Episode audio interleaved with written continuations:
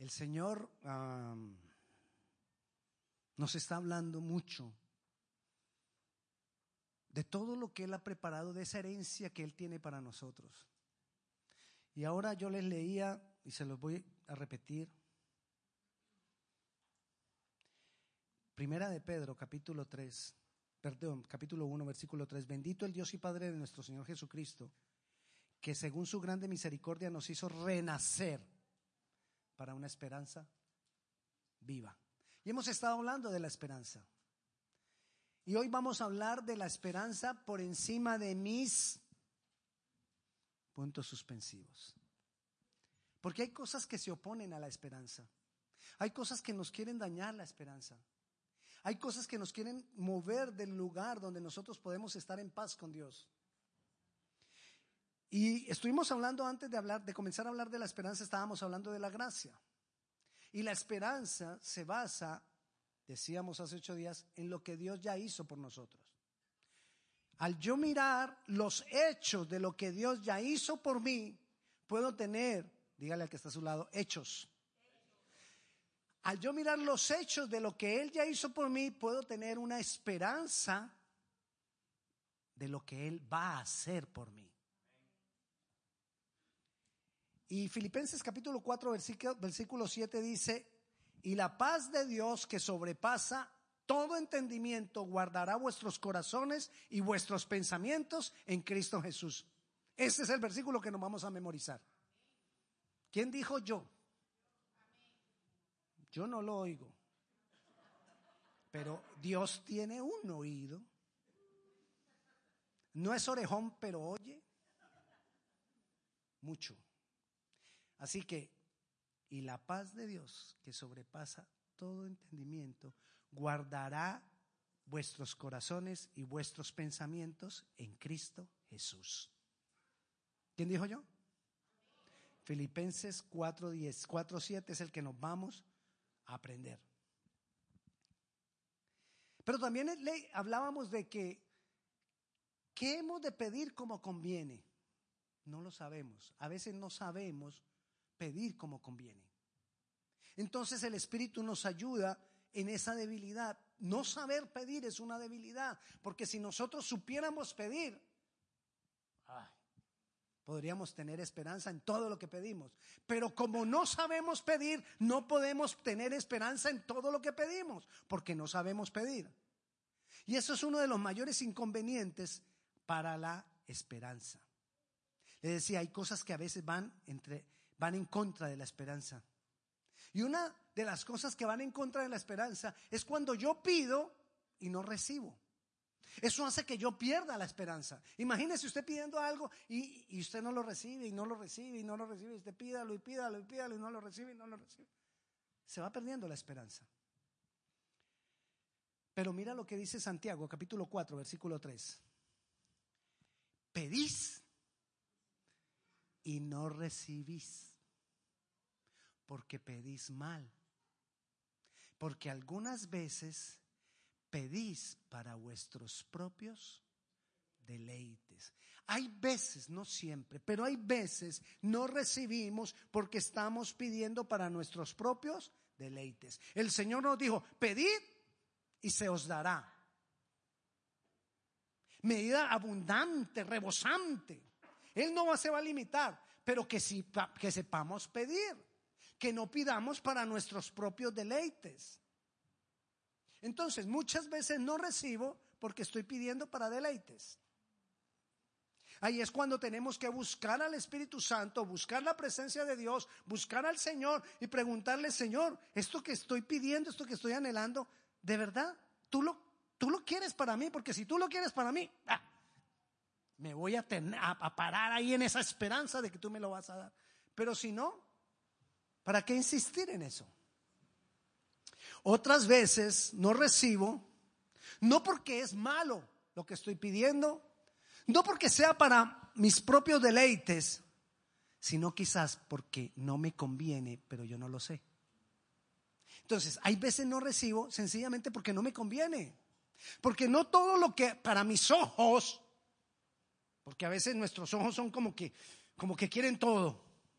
A veces para mis ojos hay cosas que no son convenientes. Y Dios las conoce. Y como papá bueno, no te las da. O no me las da. Pero como yo la quiero, entonces me, actúo como niño, ¿no? Y si, usted sabe, y si usted sabe que algo le es malo al niño, se lo da. Imagínese lo siguiente. Una vez le di este ejemplo, vamos a ver si lo recuerda. El niño gateando por ahí abajo, descubriéndolo todo, mete la mano de abajo de la estufa y se encuentra un cuchillo de este tamaño. Él está descubriendo todo. Él está investigándolo todo. Según él, es, él es un explorador.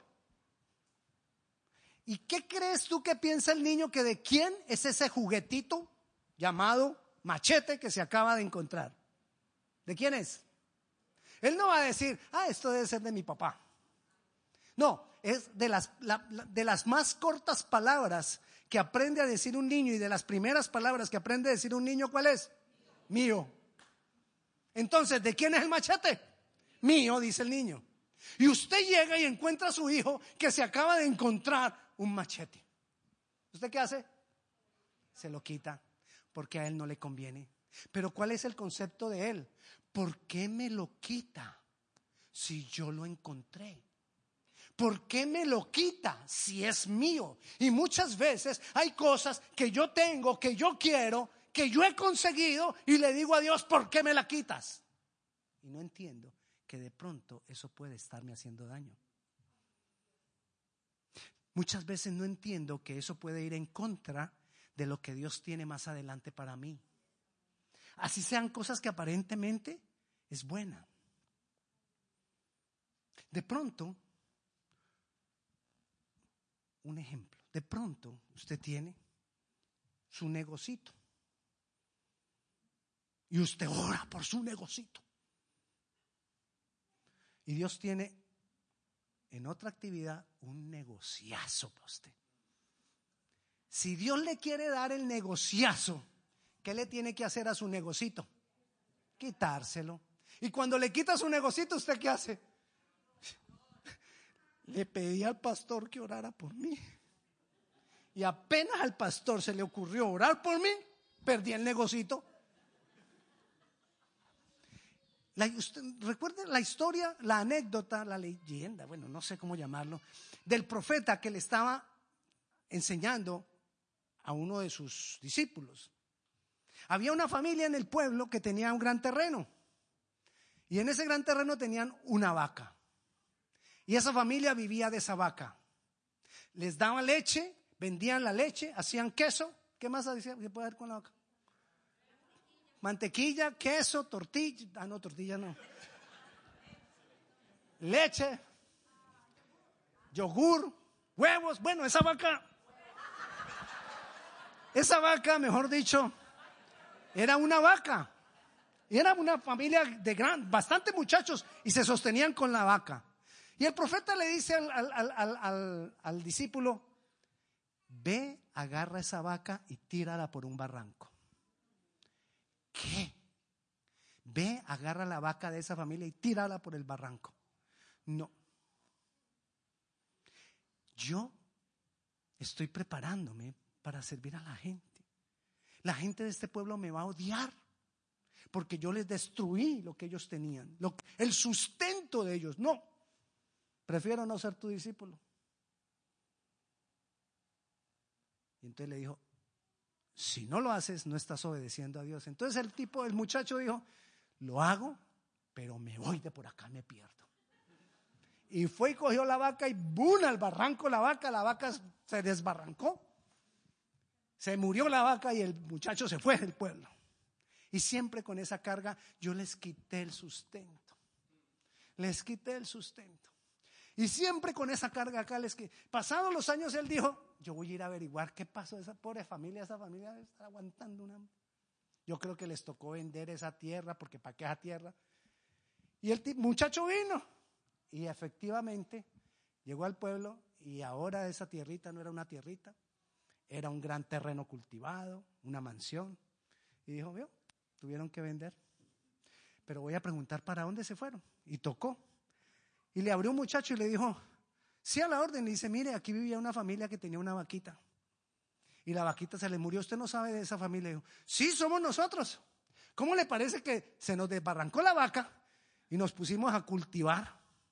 Y mire cómo nos ha ido de bien. Mire todo lo que tenemos. Pudimos construir una gran casa y estamos en una bendición. Hay veces Dios no nos da cosas o nos quita cosas porque no es lo mejor para nosotros. Aunque esa cosa aparentemente para mí es lo mejor, pero es lo mejor ahora. Pero no sabemos qué es lo que va a ser mañana. Y Dios, el Todopoderoso, el Creador, el Omnisciente, el que todo lo sabe, sí sabe qué va a ser mañana. Entonces, no recibo unas veces porque pido para mis propios deleites. Otras veces porque no es lo que más me conviene. Entonces, debo preguntar a Dios si eso que está pidiendo está dentro de su voluntad. Si eso está de acuerdo con Él. Y aún si eso está de acuerdo con la palabra. La primera entonces cosa que a veces va en contra de la esperanza es cuando no recibimos. Nos daña la esperanza. Si yo estoy confiando en lo que recibo. ¿Por qué me daña la esperanza? Porque eso demuestra que estoy confiando en lo que recibo. Y no estoy confiando es en el que da lo que recibo. Y yo debo aprender a confiar en el que da lo que recibo y no en lo que recibo.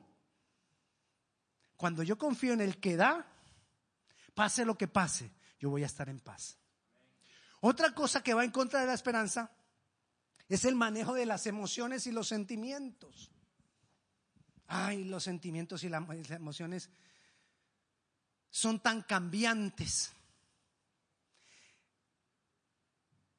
No podemos basar nuestra esperanza en algo que cambia. A veces nuestros sentimientos o nuestras emociones cambian por nuestro estado de salud. A veces cambian por el clima. mi esposa y yo muchas veces decimos, Ay, el invierno es... Uno se asoma a la ventana y todo opaco, todo sin color. Hasta nos vestimos de puro negro.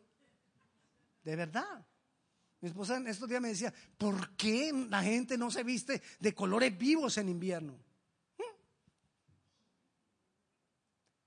Y muchas veces todo eso toca nuestras emociones. Y nuestras emociones también muchas veces están así cambian por las reacciones de otros. Yo no sé si a usted le ha pasado que muchas veces decimos, es que fulanito me quita la paz. Y yo lo veo y ya, me quita la paz. A ti nadie te quita la paz. Tú la cedes, tú la entregas, tú la dejas pero nadie tiene el poder para quitarla. Tú cede la paz. Pero todo eso hace cambiar. Somos cambiantes. ¿Cómo basar la esperanza en algo tan variable? Que si hoy amanecí bien, entonces tengo esperanza. Me levanté con el pie derecho, decimos. Pero si las cosas no están bien, hoy me levanté con el pie. ¿Vio que a todos nos ha pasado?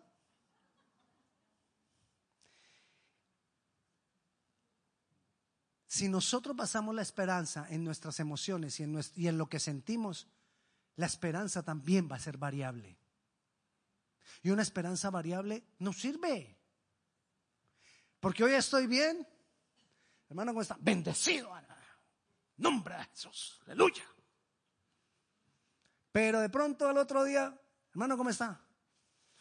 Aquí, en el desierto, en la prueba. Dios no me suelta. Y es así. Uno a veces puede ver, venir la persona y no, viene con cara de esperanza. Otras veces, no, vamos a ver si lo podemos saludar. No podemos basarla porque es variable la, eh, los sentimientos, la emoción, las emociones. Debo basar la esperanza en los hechos, porque los hechos ya no pueden cambiar. Y recuerda que le decía al principio que nosotros basamos nuestra esperanza en lo que Jesús hizo. ¿Recuerda que le dije que le dijera al que estaba a su lado? Hechos. Son hechos que ya fueron hechos.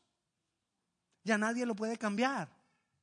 Ya está hecho. Entonces en eso, como no es variable, yo puedo basar mi esperanza en lo que Jesús ya hizo por mí. Que Jesús murió, que Jesús resucitó. Así la gente crea o no crea, eso está igual. Él ya lo hizo. Jesús es Dios. La gente crea o no crea, es un hecho. Ya, ¿qué podemos hacer? Él es Dios. Ah, pero es que yo no estoy de acuerdo. Como, a, veces a mí me parece como injusto. Parezcate lo que te parezca. Él es Dios. Eso nadie lo puede cambiar. Entonces tenemos que basar la esperanza en hechos porque los hechos no son cambiables, no son variables. Nadie los puede cambiar. Dios existe y así mi vecino, no quiera creerlo. Yo sé que Él es Dios y creador de todo y eso nadie lo puede cambiar. Él seguirá siendo Dios, así lo que, los que me rodean crean o no, seguirá siendo Dios. Él murió, Él resucitó y eso nadie lo puede cambiar. Soy hijo de Dios y nadie lo puede cambiar. Ni lo alto ni lo profundo, ni principado ni potestades, ni las cosas creadas ni las por venir, ni la muerte ni la vida. Nadie lo podrá cambiar. Y lo dice la palabra. Nadie puede cambiar esas cosas. Entonces no podemos movernos por los sentimientos y la emoción, la emoción, las emociones. Y en el cristianismo muchas veces aprendemos a movernos por lo que siento.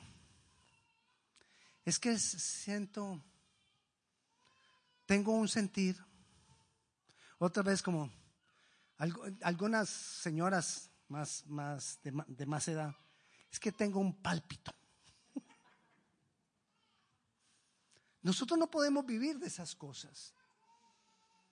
Nosotros tenemos que aprender a vivir por los hechos de Dios. ¿Y dónde encuentro yo los hechos de Dios? En la palabra. Y si usted revisa lo que cantamos, lo que cantamos dice los hechos de Dios. La pregunta es, ¿crees lo que cantamos? ¿Creemos lo que cantamos? Porque muchas veces sí cantamos y no sabemos la canción de memoria. Y después con el tiempo es que, ve, mira qué bonita canción. Yo no me había dado cuenta, mira lo bonito que dice. Y ya llevas rato cantando la canción. Ya hasta te la sabes de memoria y nunca te habías puesto a pensar lo que dice la canción. Muchas veces revisemos entonces lo que cantamos, porque lo que cantamos, muchas de esas cosas las hemos sacado de la palabra. Estamos cantando palabra de Dios. Imagínate lo que está pasando en el ambiente espiritual cuando de nuestra boca está saliendo palabra de Dios cuando cantamos. Pero imagínate cuando eso es con conciencia, todo lo que puede pasar. Cuando tú estás cantando sabiendo lo que estás cantando y declarando con fe y esperanza lo que estás cantando. Eso es poder de Dios. Entonces, primero, cosas que se oponen a la esperanza. Cuando pedimos y no recibimos. Cosas que se oponen a la esperanza. Cuando pasamos nuestra esperanza en sentimientos y emociones cosas en contra de la esperanza, cuando basamos la esperanza en el manejo de los pensamientos. Porque mis pensamientos a veces son tan cambiantes como mis emociones. Mis pensamientos pueden ser tan cambiantes como lo que siento, porque unos se alimentan de lo otro. Debemos evitar que estos se alimenten entre sí. Debemos evitar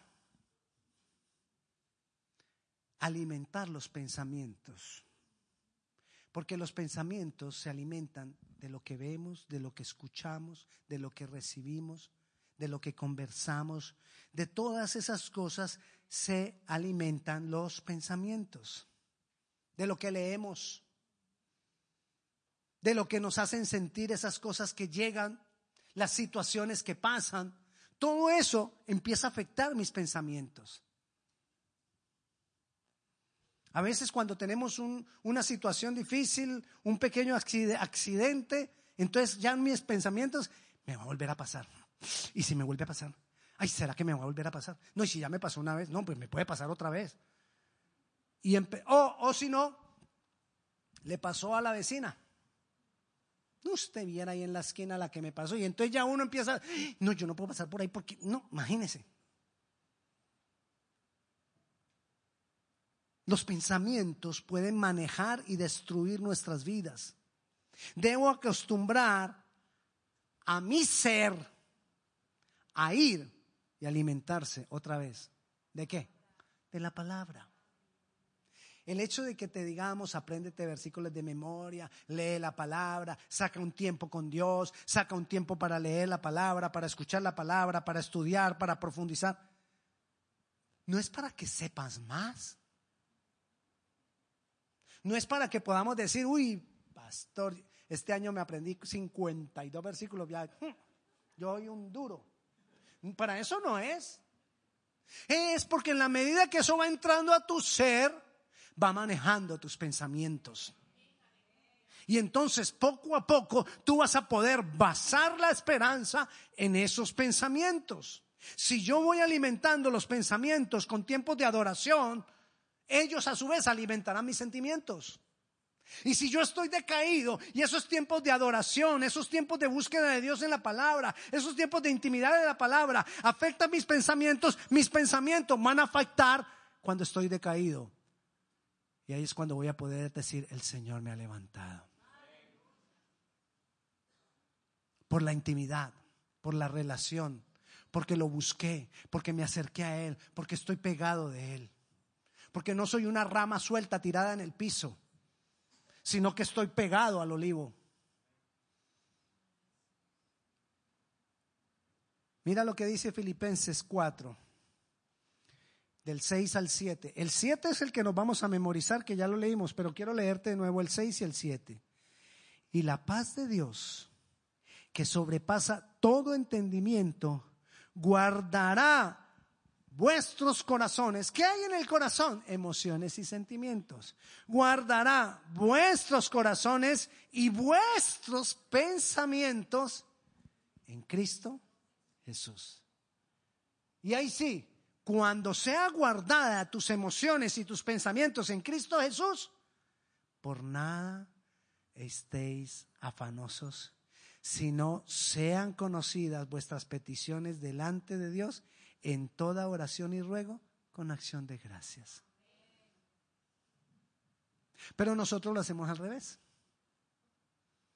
Nosotros por las emociones le presentamos las cosas a Dios porque es que yo lo quiero ya me van a vender una vaca. Y yo recuerdo que mi vecino tenía una vaca y esa vaca le dio y vivía con esa vaca. La pregunta es, ¿y Dios quiere una vaca para ti? Imagínate tú pensando en que de donde tú vienes, tu vecino tenía una vaca.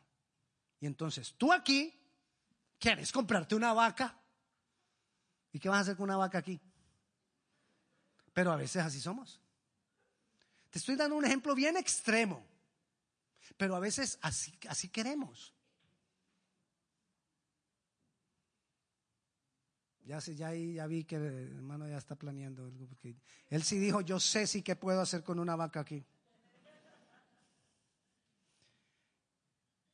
este, este pasaje está hablando de las tres cosas que pueden ir en contra de la esperanza. Las emociones y sentimientos.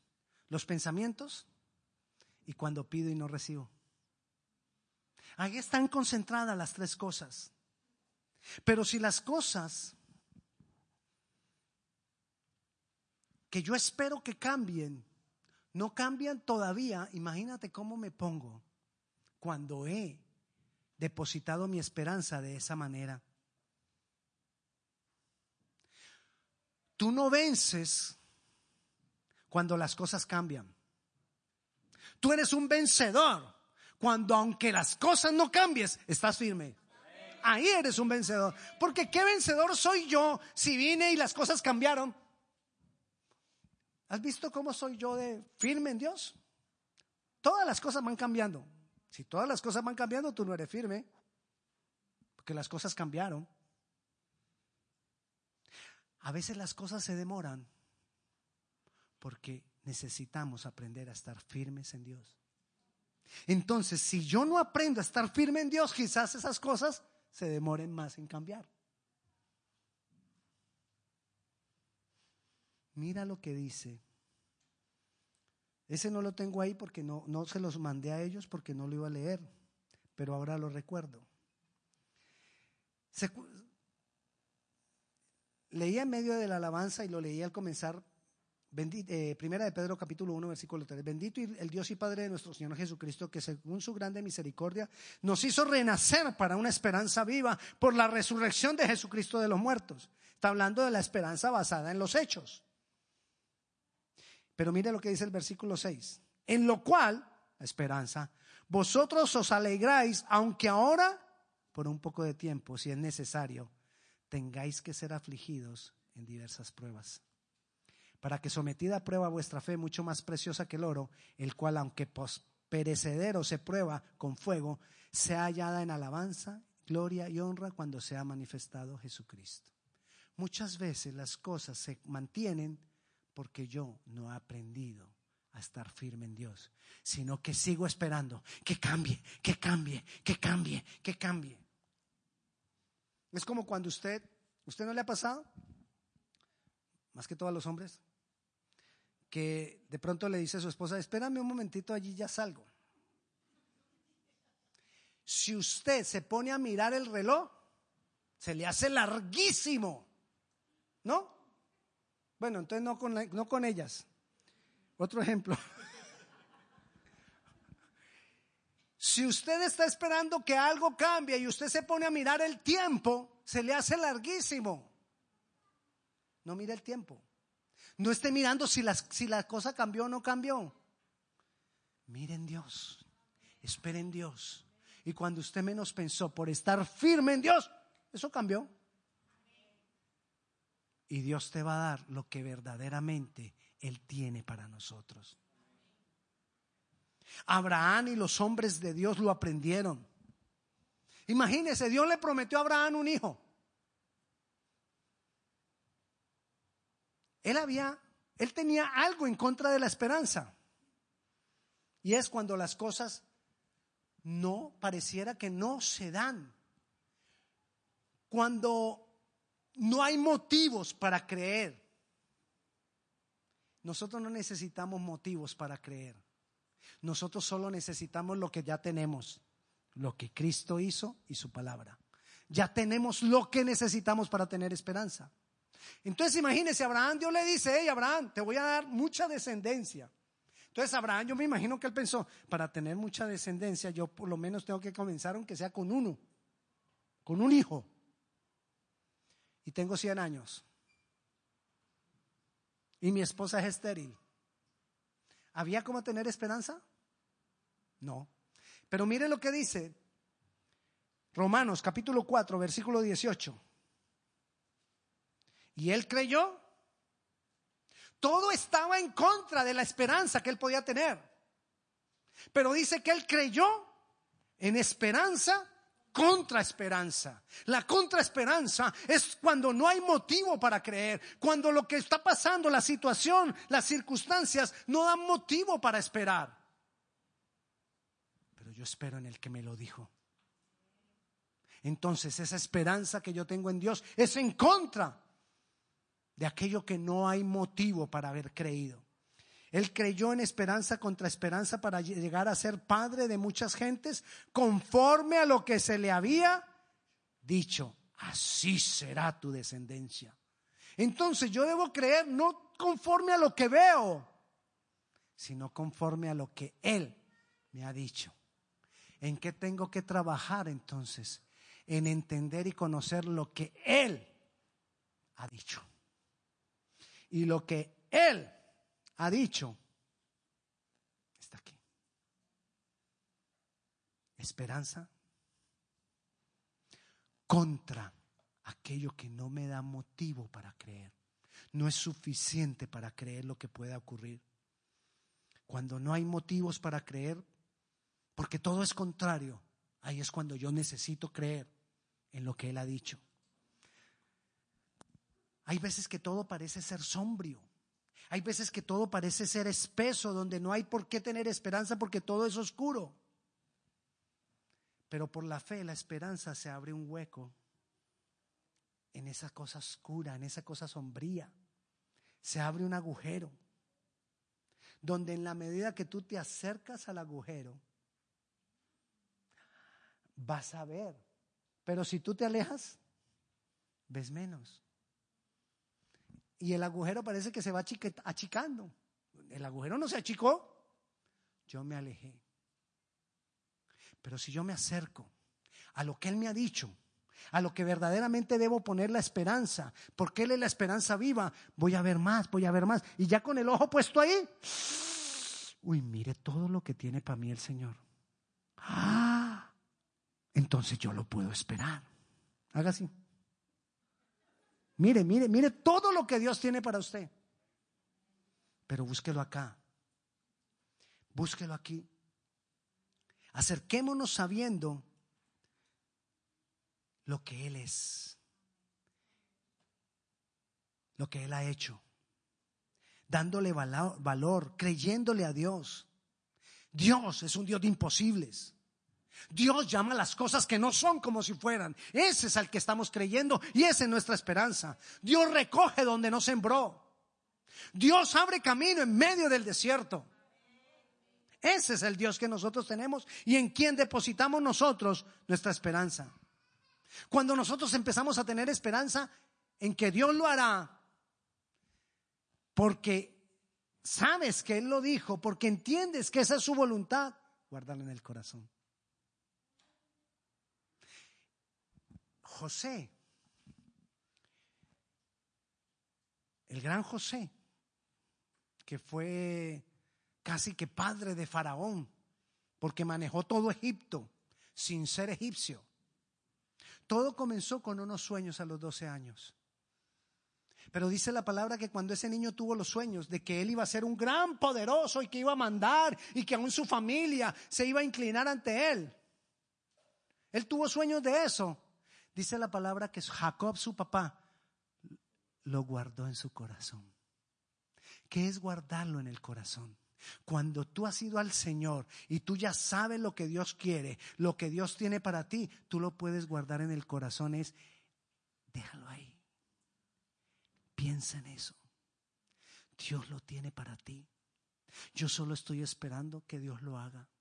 Con paz, con tranquilidad. No sé cómo lo va a hacer, pero yo sé que Él lo va a hacer. No sé cómo me va a sacar de este problema, pero Él me va a sacar. No sé cómo me va a sacar de esta situación, pero Él me va a sacar. No sé cómo, cuándo, pero Él lo va a hacer.